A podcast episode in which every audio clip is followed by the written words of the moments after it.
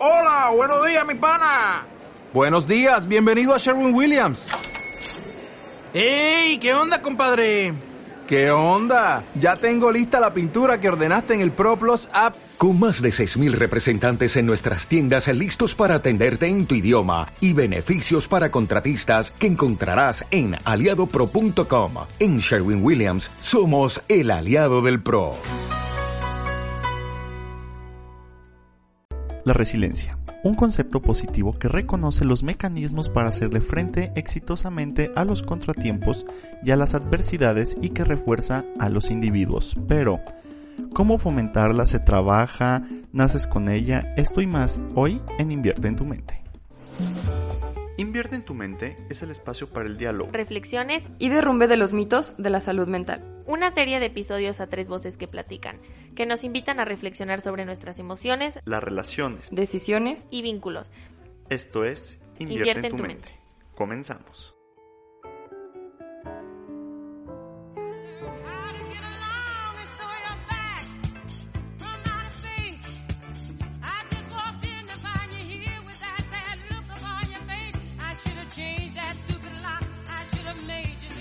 Hola, ¿qué tal? Muy buenas tardes, buenos días, buenas madrugadas donde nos escuchen. Esto es Invierte en tu mente, el podcast de Instituto Bienestar. Yo soy Enrique Macías y como episodio a episodio me acompaña Tere Verdín. Hola Tere, ¿cómo estás? Muy bien Enrique, un gusto estar aquí contigo. Excelente. Oigan, pues estamos de fiesta, estamos de manteles largos porque es nuestro episodio 50 ya después de casi un año y medio. Entonces, pues eso hay que celebrarlo y además creo que el tema se da muy bien que es la resiliencia. Este término que de cierta forma ha, pues ha estado como más de moda, ¿no? Ha tenido como, ha resonado más, ¿no? Sobre todo pues después de, como que antes de la pandemia empezaba, pero ahora mucho más, ¿no? Pero sin embargo, pues ¿qué es la resiliencia, ¿no? Que es eso de lo que todo mundo habla y que pareciera que todo mundo ya debe de tener como por añadidura, ¿no? O sea, ya así como llegaste a este mundo, o sea, ahí te va. Y si no lo eres, pues hasta como que estás defectuoso, ¿no? O sea, como, ¿cómo que no eres resiliente? O sea, es que tenemos que tenerlo. Entonces es como, ah". entonces bueno, para eso pues vamos a irlo trabajando y algo que me llamó mucho la atención es que ya nos irás compartiendo que para empezar es una actitud que se construye. no es. algo dado, ¿verdad? Entonces, Tere, ¿qué es la resiliencia? Bueno, vamos a entender, si tú te pones a leer vas a encontrar infinidad de definiciones, desde enfoques, maneras, formas, ¿no? Pero aquí la vamos a entender como esa capacidad del individuo de encontrar sus recursos o hacer uso de sus recursos personales, sociales, económicos, todo aquello que tiene alrededor ante las situaciones de cambio, ¿sí? Y que esos cambios no son gratis, o sea, no me refiero como un cambio de casa, sino ante eventos que generan un trauma, ante eventos dolorosos, ante eventos traumáticos, ante eventos que transgreden de alguna manera la vida cotidiana y el propio, pues vamos a decirlo así, el impacto psíquico que esto genera, ¿no? No es cualquier evento, pues, es cómo ese evento transgrede de alguna forma en ti, algo en ti, y tú tienes que encontrar las estrategias para hacerle frente y generar un cambio apropiado. Ok. Y justamente creo que empiezas a decir, ¿no? creo que sería válido ir definiendo justamente como entre las diferencias que acabas de mencionar, que es estrés, crisis y trauma. bueno. Rápidamente. Rápidamente. Vamos a pensar, lo voy a decir en una manera muy simple o voy a tratar de decirlo así. Imagínate que tú y yo estamos aquí sentados y empieza a temblar. ¿No? Pero ese temblor, pues no es nada más algo físico, no es nada más algo que nos asusta en ese momento, ¿sí?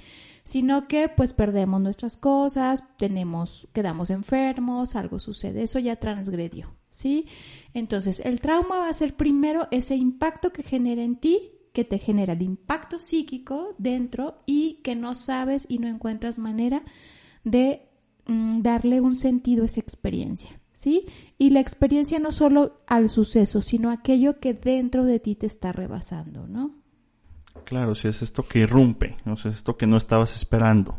Sí. O sea, no se espera, o sea, llega. Así es, llega, te impacta, no te da opción y que además, vamos a decirlo así, el impacto no es cualquiera, lo que está sucediendo o el trauma es, mm, lo voy a decir así, llega a tu cuerpo, genera un impacto psíquico que tú, tus condiciones simbólicas, esto es tu lenguaje, tu manera de explicar, no te alcanza para poder expresar algo, ¿sí? Para poderle dar un sentido, ¿no? Para poder este, simbolizarlo dentro de ti. Eso sería el trauma. Y bueno, hay otras teorías que le van a agregar que ese evento traumático queda en impacto hacia tu sistema nervioso, que aquí no nos vamos a meter, pero sí es importante pensar que también tu sistema nervioso va a responder de X o Y manera ante ese suceso. O sea, no es nada más lo psíquico que no puede, sino que tu cerebro y tus condiciones neurológicas se ven como afectados por esa manera. Sí, ese es el trauma. El estrés, deja aplico examen. A ver si aprendí algo. A ver. El estrés es estas capacidades, o sea, cuando tus, tus habilidades ya no te permiten responder a la demanda externa. Así es. Así es, ¿verdad? Más o menos. Ya vas pasando.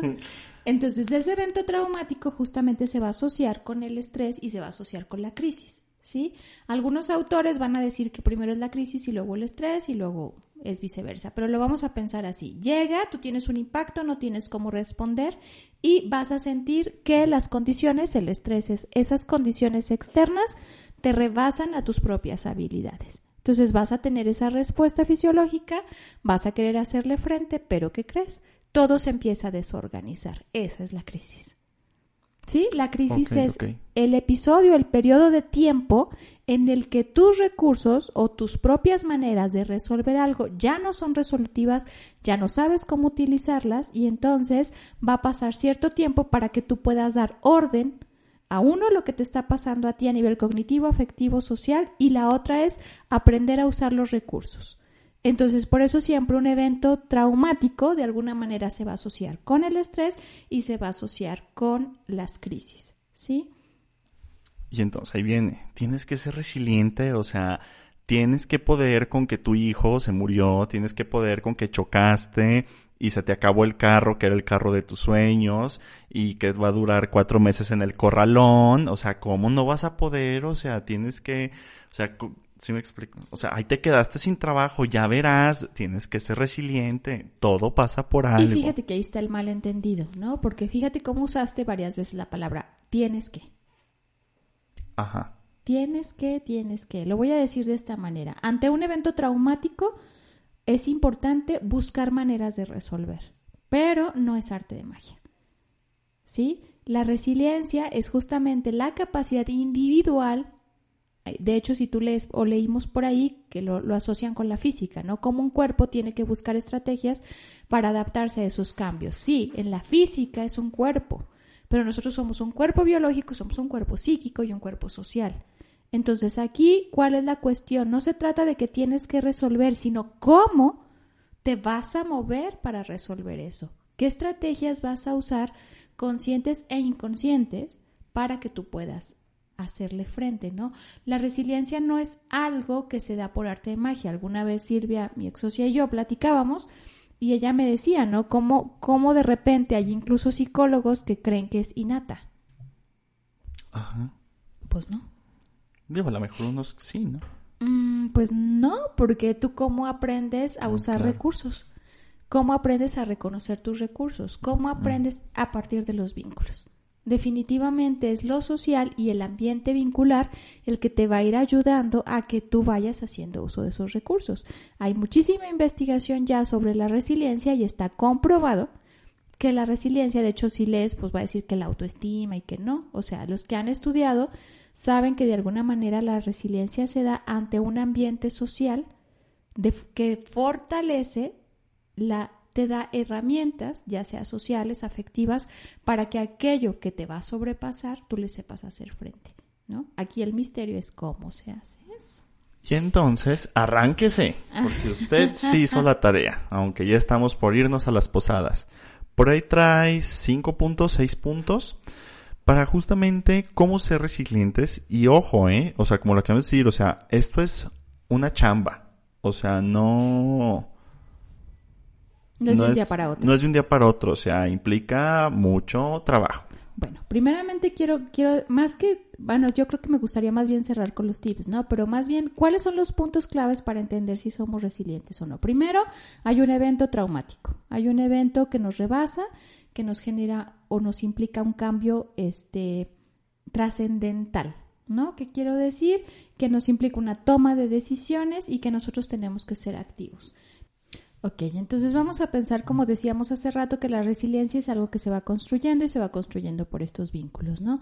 Esos vínculos nos van a ir diciendo de cierta manera, a través de su afecto, de, de sus formas de apego, ya lo hemos visto, cómo ir moviéndonos en la vida de alguna forma, ¿sí? Para entender que somos o no somos resilientes, primero es qué capacidad de apertura tenemos al cambio. A nadie le gustan los cambios, ¿o sí? Mm, creo que a unos se les facilitan más que a otros. Sí, algunos dirían, incluso las teorías de las crisis dicen, algunos ven hasta el cambio como un reto. Pero no, to- no porque lo veas un reto, ya hiciste el cambio. Ah, claro. ¿Sí? ¿Por qué? Porque es esa apertura al cambio, esa disposición de hacer lo que te implica el cambio, ¿sí? Utilizar tus recursos, generar nuevos recursos, buscar nuevas formas de solución, porque eso es lo, lo difícil. La persona resiliente es aquella que va sabiendo aprovechar lo que tiene, pero buscar también lo que le hace falta. Algunos somos más tendenciosos a ver lo que nos falta y nos deprimimos o nos enganchamos, ¿no? Otros hacen uso de lo que tienen a la mano, hacen uso de sus recursos, pero al no mirar lo que falta, pues solo haz de cuenta que hacen como una especie de capa protectora ante la situación y después eso, ¡fum!, vuelve como, como a brotar, ¿no?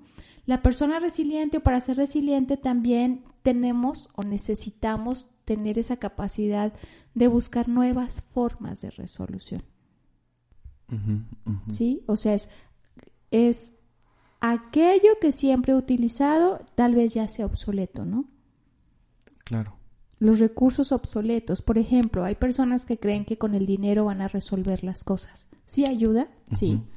Sí, Y quien tiene Sí. dinero probablemente resuelva mejor, pero eso no significa una persona resiliente. La persona resiliente va a ser aquella persona que ante una situación que le exige una situación económica, por ejemplo, un problema económico, sepa usar lo que tiene de una manera lo más apropiada posible o que sepa buscar ese dinero que no tiene. Sí, claro. ¿Has visto Sí, sí, sí. personas o has escuchado situaciones de padres de familia? Yo, yo de verdad, mis respetos para esas personas que sus hijos se enferman y quién sabe de dónde Pero lo sacan. sacan el dinero para poderlos meter a un hospital, para darle un tratamiento. ¿no? A veces se quedan con deudas y lo que quieras, pero se atreven, se atreven a ir a buscar esa forma y además se hacen más fuertes. Sí. Aprovechando esto y diciendo esto de la fortaleza, ser resiliente no es eso que decías, tienes que, no. Ser resiliente es, te das como ese espacio de ver lo que falta, lo que no tienes, lo que tienes, darle ese uso y sobre todo moverte en ese, esa intención del cambio. Ese no quedarte ahí estancado para poder generar lo que deseas. Y supongo que también la resiliencia implica, no sé, ahorita lo pienso, ¿no? O sea, se vienen las navidades, las fiestas, ¿no? Y personas que, pues, perdieron un ser querido. Que no sé, pensando, ¿no? En verano. O sea, meses de julio, julio. O sea, junio, julio. Y que pues estas fechas, pues, mueven, ¿no? O sea, la primera Navidad sin ellos, o sea, pues está reciente, o sea, son seis meses, ¿no? O sea, a final de cuentas, este, no, o sea, no tiene las, o sea, no estás tan lejos, pero pues tampoco tan cerca. Y entonces como, ay, es que ya está triste otra vez. Y entonces vuelve, y es como, o sea, también es como, pues con chance, ¿no? Si esto que dices, o sea, de, de tomar recursos, de hacer este, o sea, sí lo, sí es más como si, si lo queremos poner como en la línea del tiempo, pues es como en un mediano largo plazo. Y no solo el tiempo, fíjate bien como dices, aún está triste y Sí, es- y esa yo lo- porque me pasó en una cena, en una posada el fin de semana pasado por el mismo. Ay, es que ya va a estar triste y es como, ¿y es la angustia de ella o es tuya? O sea, ¿cuál es el problema de que alguien Exacto, esté por eso le dije, o sea, ¿cuál es? Le, le dije a esta persona, ¿es, ¿es tu angustia o la de ella? O sea, ¿es tu angustia de saber que ella está triste y que tú fantaseas que la tienes que ayudar, que no sabes cómo ayudarla? O sea, es como, güey, perdió a su esposo. Claro que va a estar triste. Y no esta Navidad, yo creo que de aquí a todas, ¿no? Pues o no sé cuántas. varias, ¿no? Varias. Y, y justamente, si, si tratamos de pensar en la resiliencia, la persona que asume que está triste y que está en un proceso de duelo es más resiliente que aquel que la niega. Ujú. ¿sí? O sea, es la tristeza, afrontar las emociones es una parte clave. Afrontar me refiero a reconocerlas, identificarlas, que ya lo hemos hablado en otros capítulos, y que seas capaz de reconocer que son propias, porque esto también es muy importante. La emoción es propia. Y la persona resiliente es aquella que sabe reconocer esas emociones, darles lugar y hacer uso también de sus recursos emocionales, ¿no? Porque también en lo que leíamos decía, ser, ¿cómo decía? Ser muy protector, ¿no? Así que ser protector no... O sea, que no sirve genera- para al nada. contrario, entre más problemas generes a que sepan resolver, más personas resilientes generarás. Sí, no se pongan en el polo de, bueno, dejaré a mi hijo en el desierto con una botella de 600 mililitros. No, pero- Sobrevive, hijo, serás resiliente un día. Pero si tú escuchas cualquier enfoque psicológico, de alguna manera habla que la capacidad de resolución de problemas, y ya lo hablamos en la tolerancia a la frustración, la capacidad de resiliencia tiene que ver con saber afrontar esas situaciones conflictivas. Alguien triste se puede deprimir, pero alguien triste también puede decir, pues con todo y mi tristeza voy a ver a mis amigos, ¿no? Con todo y mi tristeza voy a una posada.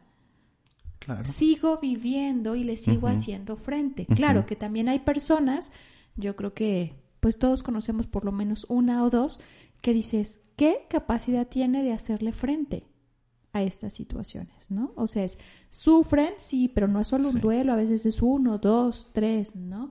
Enfermedades, problemas este, de dinero, pero ahí están, ahí están, ahí están. Y algo hay en ellos que hubo en su ambiente para saber hacer uso y reconocer los recursos que tienen para hacerle frente a esto. Y ahora para esto, hagan un ejercicio, bueno, que lo, lo estaba platicando con Tere. Yo, bueno, en el mundo de la comunicación, nosotros lo aplicamos sobre todo en el proceso de consultoría, que bueno, técnicamente se llama la alineación de la cultura, pero platicando con Tere, que lo hemos hecho aquí en el instituto, funciona perfecto, porque ahorita, claro, ¿cómo hago? O sea, ¿cómo reconozco los recursos antecedentes? ¿Cómo? Ok. Lo que usted va a hacer. Yo les voy a decir ahorita el, qué, Tere tal vez les enfoque el cómo. Agarren literal una hoja, divídanla en tres columnas. En la primera columna van a poner de su situación, de su vida cotidiana, qué es lo que deben de conservar. O sea, cuáles son tus fortalezas, cuáles... Pues sí, cuáles son tus recursos sociales, económicos, aquello que ves como positivo en tu vida, ¿no? Aquello Algo, que te es funcional todavía, que te ayuda, que te sirve, que te agrada, que puede ser recurso, lo voy a sea, un decir. recurso, o sea, que puedes usar y que te va a ayudar. Eso en la primera columna. En la segunda van a poner lo que se debe de quitar. Lo que debes ya de eliminar. Igual actitudes, cuestiones como que verdaderamente tú sepas que ya no te dan. Ajá. Que ya no te dan para resolver, que ya no es suficiente. ¿Sí? Que ya pasó. Que ya pasó, o sea, sí, te- tal vez te ayudaron en resolver en un momento, pero en este momento o en ciertas situaciones ya verdaderamente, pues no. Y en la tercera columna vas a poner lo que debes de innovar o en qué deberías de innovar. ¿Sí? Que, ¿Qué tienes que hacer? O sea, ¿qué tienes que cambiar que creas que le sume? Se escucha muy bien. Se escucha padrísimo. Sí, tal vez en una empresa es como más fácil, ¿no? Porque es como, y ni crean, ¿eh? Porque estás hablando de personas. Y también. la resistencia al cambio. O sea, ahorita que te escuchaba, es, es muy fácil decirlo, ¿sí? Por eso, se, por eso se le da tanta pauta o tanto lugar a las personas resilientes, porque las personas resilientes saben justamente o aprenden a mirar aquello que ya es obsoleto y saben desprenderse de eso. Porque los seres humanos ante el dolor vamos a generar resistencia y una resistencia al cambio. ¿Por qué? Porque le tenemos miedo a perder. Hace poco leí a Luciano Luterau que decía, el reto de un proceso analítico es asumir lo perdido. Pero por supuesto. ¿Sí? Entonces, algo que en un evento traumático, en un evento de dolor, lo más difícil, incluso nos lo dicen en lo cotidiano, hay que saber dejar ir, sí, o sea, ajá. ¿Cómo? Pues asumiendo que duele.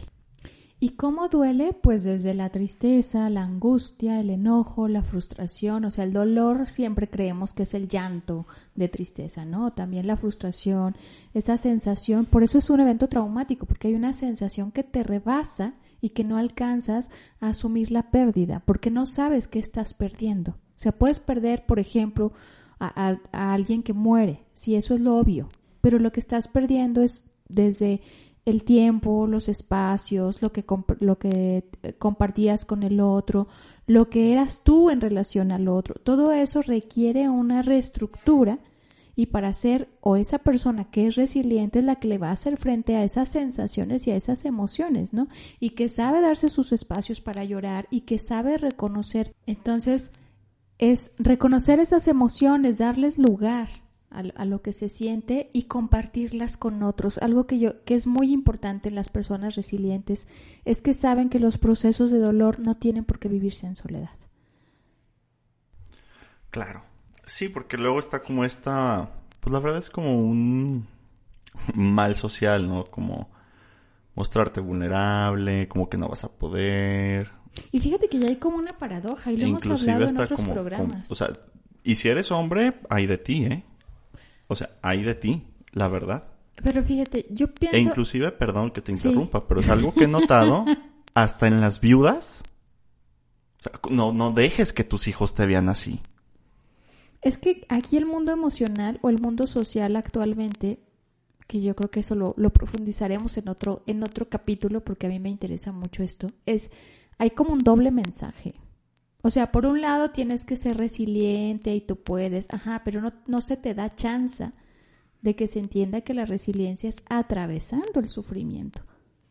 Encontrando, o sea, la única manera que tú vas a encontrar los recursos y saber de lo que eres capaz, y yo creo que más de uno de nosotros ha vivido una situación donde dices, no sabía que iba a poder con esto. Así es, inclusive yo lo estamos platicando que creo que sí vamos, voy a lanzar el comercial me salió en, redes ahorita unos videos de una chava que tiene un podcast, Jennifer González me parece, pero que se llama Más allá del rosa. Y entrevista a Kenia Cuevas. ¿Quién es Kenia Cuevas? Es una mujer trans que platica su historia de vida. El episodio dura tres horas. Porque se te platica desde sus orígenes hasta lo actual digo, esta chava o sea, ha tenido diferentes entrevistas en, diferentes espacios, pero esa pues es como la que he escuchado de principio a fin. Y híjole, o sea, una mujer con una violencia desde los nueve años, que desde los nueve años empezó un trabajo, se introdujo al trabajo sexual, a los trece años le diagnostican VIH, vivió en, la calle diez años, estuvo presa como otros diez por un crimen que no cometió porque estuvo, pues, o sea, tristemente, ¿no? O sea, ella lo dice, pues la fórmula va muy ligada, o sea, trabajo sexual, drogas, este, o sea, es una cadena. Y que, y ella dice, o sea, me pude haber quedado muerta en una sobredosis, me pude haber suicidado, me pude haber muerto ahí, o sea, como pues en la calle, decía, yo viví en la calle y ahorita ya es considerada como una mujer, como una de las 100 mujeres más influyentes de México por ser una activista de derechos humanos, de derechos de las mujeres trans, de los derechos a las trabajadoras y trabajadores sexuales. Y entonces, o sea, bueno, si escuchas su historia y en verdad no te conmueve y no te inspira, yo ahora sí ya no sé de qué, o sea, si no te mueve eso, no sé de qué estás hecho. Y en verdad, o sea, digo, y está padre aspirar a eso, o sea, aquí obviamente la pregunta que pues no, dudo que lleguemos a una respuesta. Es como, pues algo en su historia se jugó que pudo, ¿no? O sea, y porque platica su historia. Y además, este, se me hizo muy genuina esta entrevista que le hace, les digo, Jennifer. Porque le dice, oye, si caigo en una imprecisión, si hay algo que digo mal, que interpreto mal, o sea, pues por favor, este, corrígeme, ¿no? Sobre todo por estos temas de, de conceptos, sobre todo pues, de diversidad sexual, ¿no? Y ella, como si nada, dice, reina, o se le dice, ay mamita, o sea, tu pregunta, o sea, además como con esta soltura que dice, o sea, yo por eso estoy aquí. O sea, para visibilizar, para hablar, para poner en la mesa, ¿no? Entonces, wow, o sea, sí lo escuché y lo comenté con una amiga así de, oye, ¿ya escuchaste a esta Kenia Cuevas? Y dice, güey, o sea, gran historia. O sea, gran historia. ¿Cómo llegó eso? No lo sé, ¿verdad? Y yo creo, y, Pero es como un gran, o sea, se me hace como, en verdad, como el ideal de resiliente. Y, aquí el, misterio es, y los libros, los teóricos, los psicólogos nos seguimos preguntando, yo creo que hay varias cosas ahí entre líneas y, lo estás diciendo, ¿no? Hace rato hablábamos que un evento traumático tiene que ver con ese exceso de pulsión que no podemos simbolizar, ¿no? Y lo voy a pensar así, a través de otros que te van ayudando a hacer tus representaciones, algo va haciendo que tú te aferres a la vida, a algo de la vida, ¿sí? Y transformar ese dolor, el punto clave de esto es, ¿qué pasa en una persona resiliente? Que tiene una capacidad de transformar el, el dolor en algo que lo trasciende en algo que va más allá. Ella, tú lo estás comentando, está transformando hacia ser una activista y una activista congruente con. Vamos a pensar en, la congruencia como un asunto de dolor que yo voy transformando en algo que es una causa interna. Sea, algo que de verdad me mueve a la vida, que me mueve más allá de mí. Algunas personas que hablan de resiliencia asocian esto con creer, por ejemplo, en la divinidad, en Dios, ¿no?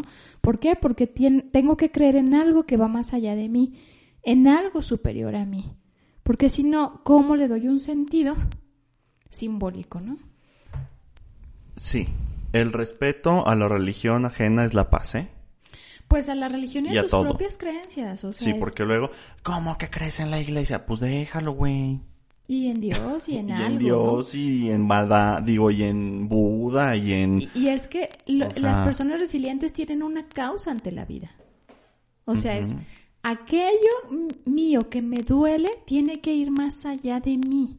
Y puede ser desde muy pequeños, ¿no? Hace poco yo di un curso en la universidad a personal administrativo y me llamó mucho la atención porque les dejé de tarea o cerramos el curso pensando en alguien resiliente, ¿no? Y qué, ve, y qué veían en ellos. Y me acordé ahorita que te escuchaba cuando estabas poniendo el ejemplo de Kenia. Pensaba en, ellos que pusieron varios, ¿no? Desde esta Malala, la Madre Teresa de Calcuta, Juan Gabriel. O sea, hubo de todo, pero hubo varios que hablaban de sus propias familias, ¿no? Niños que habían nacido con discapacidades, una madre que tiene un hijo con discapacidad, claro, Un, un, diagnóstico temprano de cáncer. Pero sí, claro, de pollo. Claro, y, y, hace, hace rato usaste una palabra, nos conmueve, ¿no?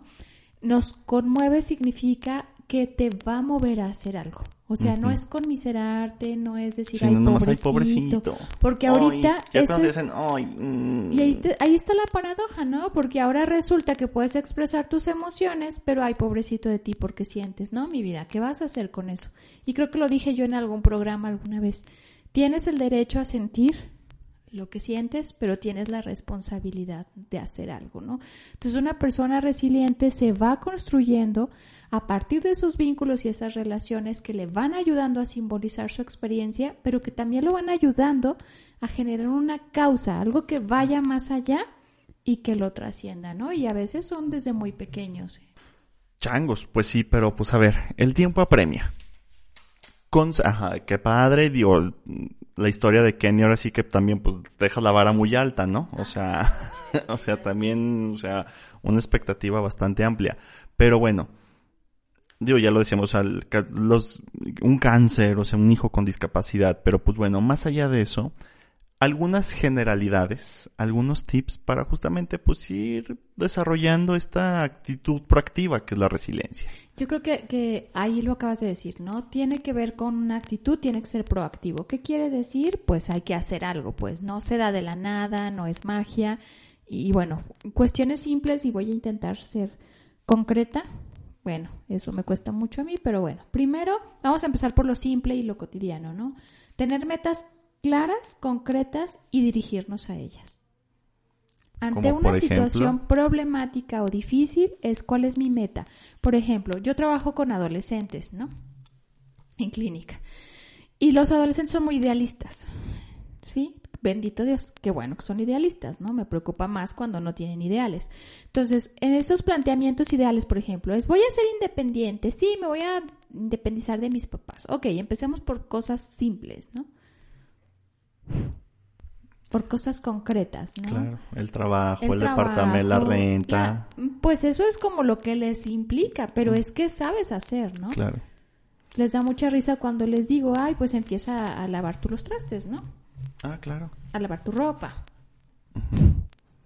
Sí. Bueno, yo a mis alumnos, cuando vemos como estos temas de, el desarrollo de proyectos, las metas tienen que ser medibles y cuantificables. De preferencia.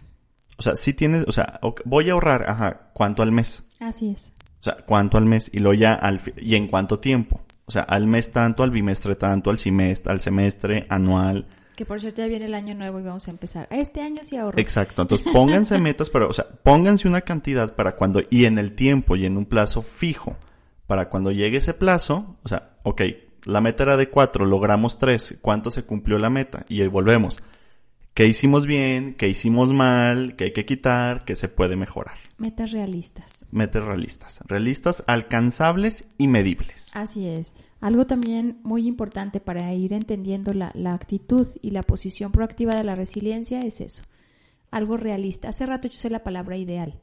Incluso el mismo concepto de resiliencia, hasta algunos psicólogos lo manejan como muy ideal. No, es también hay que aprender a construir esto siendo realistas. En mis posibilidades, a lo mejor puedo ahorrar cinco pesos a la semana. Sí, pero los ahorro. Exacto, y empecemos, eso siempre lo hemos dicho, ¿no? Aquí, los cambios implican mucho, o sea, se juega mucho, o sea, desde la flojera, desde el hábito, desde nuestro propio, o sea, semana, entonces, no se alteren si, ay, ¿cómo que no ahorraste mil pesos al mes? Pues sí, o sea, pequeños cambios, pequeños cambios, Si ganas cuatro, exacto. ¿cómo vas a ahorrar? ¿No? pequeños, pequeños triunfos, pequeños triunfos, hasta es más fácil y te satisfaces mejor. O sea, bueno, quedas como con una satisfacción, como, ah, lo logré. Ah, uy, diez mil, ganando cuatro. Claro, te vas a frustrar y va a ser un círculo vicioso del que jamás vas a poder salir. Así es, algo realista. Otra cosa también es identifica tus redes de apoyo. ¿Sí? ¿Quiénes de verdad están contigo y de tu lado? Sí. Amigos, familia. Y nada de que, ay, que la familia tóxica. No. O sea, si, si no es tu red de apoyo, pues no lo es, pero busca otras, pues. Porque también alguien resiliente no se va a estar enredando en el resentimiento, en el enojo, en la frustración. Al contrario, es, así no es, decíamos el otro día en un curso que dimos. ¿no? Nuestra compañera Maribel, que nunca quiere salir aquí en los podcasts, ¿no? Es lo que hay. O sea, es eso que tienes, cómo y de qué manera te puede ayudar a transformarlo. Busca tus redes, utilízalas, si no, créalas y amplíalas. Ujú. ¿Sí? O sea, es todo a una diferencia, Sí, no. ¿no? Hay quienes tenemos, ajá, exactamente, hay quienes tenemos redes de apoyo y las utilizamos, las que no tenemos mucho hay que crearlas y algunas pues ya las que tenemos son obsoletas, entonces hay que aprender a ampliar. Y por cierto, entre más adultos somos, más dificultad de socializar hay, por tanto, esas que tenemos hay que darles mucho valor y darles un reforzamiento, ¿no? Asumirte activo en las decisiones. Voy a decir dos frases muy simples. Decidir es renunciar y no decidir es una decisión. ¿Sí? O sea, cuando tú tomas una decisión, lo más difícil es aquello que ya no va a ser parte de. Claro. Por eso nos cuesta tanto. Ujú. ¿Sí? Renuncio a un noviazgo, sí, pero no al novio, sino al maltrato. Ah. Por ejemplo, ¿no?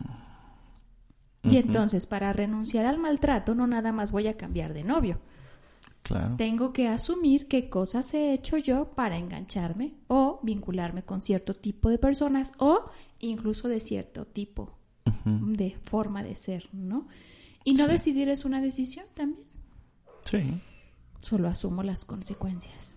¿sí? Buscar espacios de reconocimiento de sus recursos.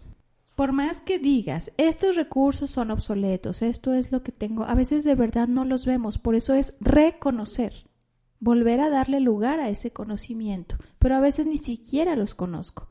Entonces necesito a otros que me ayuden, pueden ser tu propio equipo de trabajo, los grupos de apoyo, un psicoterapeuta, ¿no? Alguien que te devuelva a mirar, cuando estamos en crisis o en un conflicto, lo que menos miramos es lo bueno de nosotros, ¿eh?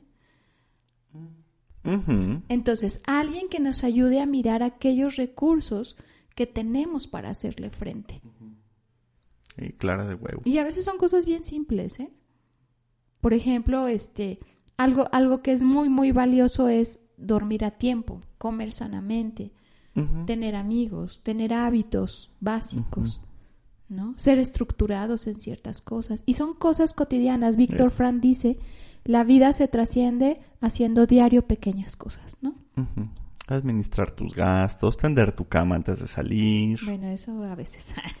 No, yo sí no puedo. Ya, ese, ese ya es un hábito que tengo. Ajá. Yo no salgo de mi casa sin la cama tendida. Y son pequeñas, pequeñas cosas, pero cuando te das cuenta que puedes hacer pequeñas cosas, poco a poco vas a Lavar los trastes. Que decía Maru, el orden en la casa. Exactamente, decíamos hace la, la sesión pasada, ¿no? Reconocer el cambio como parte de tu vida. Y los conflictos como formas de integración al cambio. ¿Cuál es la diferencia? El cambio es algo que tienes que asumir y le tienes que hacer frente. El conflicto es el choque. Hay cambios, más bien, pues sí, hay algunos cambios que tienen conflictos interpersonales, conflictos simbólicos, ¿no? ¿Cómo yo voy a dejar de ser? O conflictos internos. Si gano, pierdo. Entonces, ahí también es muy importante para saber ser resilientes, identificar el tipo de conflicto, diferenciarlo para que sea más fácil hacerle frente. Reconocer, como lo decíamos, sí, el autocuidado. Hace algunos podcasts hablamos del autocuidado, ¿sí?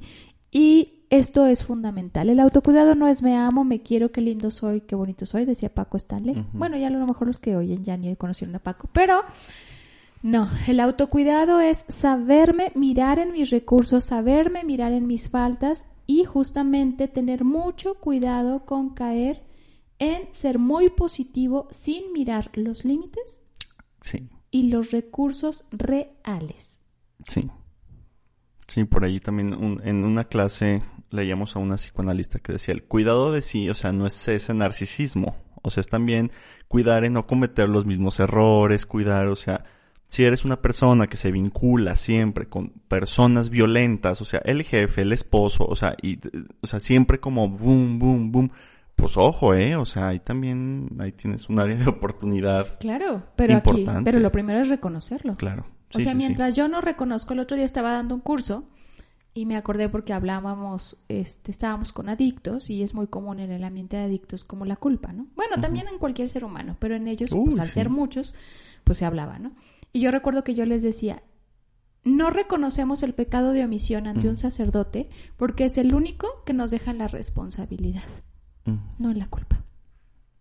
O sea, si tú lo vas y lo confiesas como un pecado, vas a tener que asumir que no hiciste algo, que omitiste algo que debiste haber hecho. ¿No? Entonces, es muy importante entender que si queremos aprender a ser resilientes, yo tengo que mirar aquello que no puedo seguir omitiendo. Por eso es tan doloroso, por eso las personas que son resilientes viven en situaciones de dolor. Bueno, no viven en situaciones de dolor, saben atravesar ese dolor. Exacto. Incluso en, en ambientes de adicciones, a propósito de, se ha estudiado también la resiliencia. Y hay chicos que aún teniendo todos los factores que la teoría dice que son de riesgos, salen adelante. ¿Por qué? Pues ese es el, el mayor misterio, ¿no? ¿De dónde salió? Pues es una Hay- fuerza que te empuja a la Hay, vida. hay ¿no? algo, Hay algo se ahí. sujetó, se apuntaló, se... ¿Algo? algo, Algo. algo y los que hacemos clínica tenemos esa, yo lo voy a decir así, esa importancia de reconocer en esa persona dónde está el recurso. No es lo- los que nosotros le imponemos, es ahí, ahí hay algo que mirar en ese recurso. Y por último, pues hablando de recursos, hay algo que este se nos olvida y yo soy creyente en muchos sentidos. eh, es la fe, la esperanza y el optimismo. Sí. O sea, es la fe no es creer en Dios y sé que me resolverá, no. La fe es, es hay, un, hay un libro que se llama La sabiduría de la inseguridad y dice, la fe es ese sentimiento de que sabes que caerás al vacío y algo te va a sostener. Y como diría mi abuela, mijitos, adiós rezando y con el mazo dando, Ah, ¿eh? claro, claro, claro. Y miren que lo decía una señora que quedó viuda a los 40 años, perdió tres hijos, u- dos de cáncer y dos nietos con cáncer. Y ahí está la resiliencia, ¿no? Algo hace que las personas, aún entre las pérdidas, ante aquello doloroso, siguen haciendo frente a la vida porque la vida pues se vive de frente, decía una maestra, y hacia el frente, ¿no? Y es la persona resiliente es va a poder con lo que sufre, sí, no tiene que poder, tendrá que hacer cosas para poder con eso y será el ambiente el que le va a favorecer buscar esas posiciones activas, realistas y acompañado. Creo que el punto clave de la resiliencia es eso, ¿no? que, que se pueda hacer en compañía, que se pueda hacer con otros, que sea realista y sobre todo atravesar el dolor. Ninguna situación este, traumática se vive con felicidad, ¿no? Y ojo, Sí, claro. el resiliente no es el optimista iluso. El Mm. resiliente es ese optimista que sabe que algo bueno va a pasar si hacemos algo ante Sí, sí, ¿no? si que te no se va a derrumbar, pues. Que va a llorar 10, 15 minutos o hasta dos días, pero va a decir ya, ¿no? Le decía hace rato una paciente, ya. O sea, es así como, sí, sí, duele y vivir duele. Hace poco vi un video que dice, de un sacerdote que dice algo así como, que la vida es, in- ¿cómo decía? Que la vida no es justa. Pues no, mis vidas. La vida no es justa. Sí. La vida es y se vive. Sí, yo fue igual nomás una frase que hay, hay una tanatóloga, me parece que es Mari Paz, Mari Gaby Islas, ¿no? Y en- la invitan en un programa matutino y, y, ay, todo pasa por A, porque alguien estaba platicando la, o sea, pues que perdió un hijo, ¿no? O sea, un bebé. Y ay, es que me dijeron que todo pasa por algo y le dice, no, no, no. O sea, me gustó mucho su visión que dice como a los buenos les pasan cosas buenas y a los malos también. Y así es la vida y hay que entenderla. No entrar en conflicto con ella. Exactamente. Ni modo. No. O sea, se acabó. O sea, el conflicto va a ser cómo atravesar eso, con eso que falta, eso que ya no está, eso que ya se tiene que dar por perdido. Y los seres humanos, y bueno, lo hablamos en el capítulo del autocuidado, hay que tener mucho cuidado porque socialmente ahorita no se está aceptando la pérdida. ah, sí, no. Y No, no, entonces, no, no. ¿cómo? Y ahí es donde te digo, hay una paradoja, ¿no? Hay que ser resilientes, Sí, pero, pero- la sociedad no nos Pero está con enseñando. tal menú. Bueno, dices que si pueden ver la película El Menú. Es ¿La una crítica social. Yo la alcancé a ver en el, en el cine. Espero que ya no estén tarde en llegar a plataformas, sino el mercado alternativo. en internet, quien busca encuentra. Ah, bueno. En pues internet, quien busca, sí encuentra. dicen que es muy, muy buena. Sí, sí es... Bueno, yo lo interpreté así más como una crítica justamente a estas sociedades, o sea, esta sociedad en la que estamos inmersas, todo a, través, o más bien, a partir de una experiencia en un restaurante. Entonces es súper, súper, súper interesante. Entonces, pues bueno, algo para cerrar, Tere. Pues yo creo que es un tema que puede dar para mucho, pero eh, conforme hablábamos del tema, estoy tratando de recordar una frase de Eric Fromm, que ahorita no la recuerdo exactamente, pero dice algo así como que la esperanza, la esperanza es uno de los sentimientos más complejos porque habrá que saber esperar con la posibilidad de que eso no llegue, ¿no? Entonces hay que construir, hay que aprender a construir, a atravesar y sobre todo vivir acompañados. Yo insisto, no vivan esto en soledad. Los terapeutas nos estamos volviendo muy importantes, lamentablemente, porque yo digo que debemos de ser la última opción después de haber usado esos recursos de acompañamiento ante los que están con nosotros. ¿no? Pues muchísimas gracias a todos ustedes. Esperamos que este episodio les haya servido, este les funcione, sobre todo pues que se vienen épocas complicadas. Siempre es complicado, ¿no? O sea, entre que tienes que ser feliz y la Y, los- familia. y en sí los duelos, pues. Y el duelo y más como duelos. pues que tienes que estar en familia y luego llega año nuevo que como que no tú fuiste exitoso, ¿no? O sea, como que muchas como voces, ¿no? Demandantes de ¿No tienes ideales. nuevas posibilidades? O sea, Ajá, y es como, güey, no puedo con el año que pasó, o sea, ¿cómo quieres que construya una diferente? O sea, aguántame. Entonces, callen un poco esas voces, volteen a ver otros puntos, vean qué se hizo bien, vean qué pueden mejorar en este momento. Este, ya bien, se- sean resilientes, pero como no en una demanda, ¿no? Como en esto que es un proceso activo, pero ahora sí que como los testamentos, personalísimos. O sea, es un proceso personal. Sí, tal vez a Juanita le funcionó el A, pero pues a ti tal vez el A no te da, carnal. Entonces, pues vete hasta el Z. No lo sé. Entonces, aprovechen esto. Muchas gracias. Creo que qué bonito episodio 50.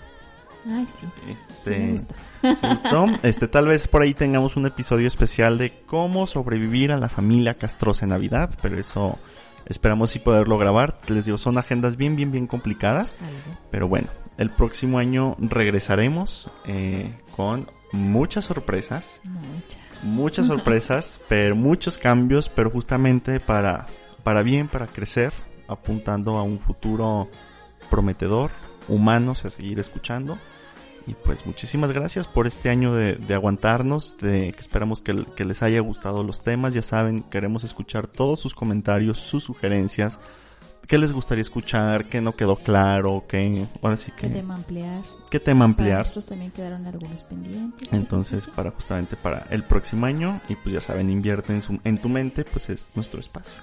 Así es. Nos vemos el próximo año, porque yo no creo que estén de Navidad, ¿o sí? O sabe, claro, maestra. Bueno.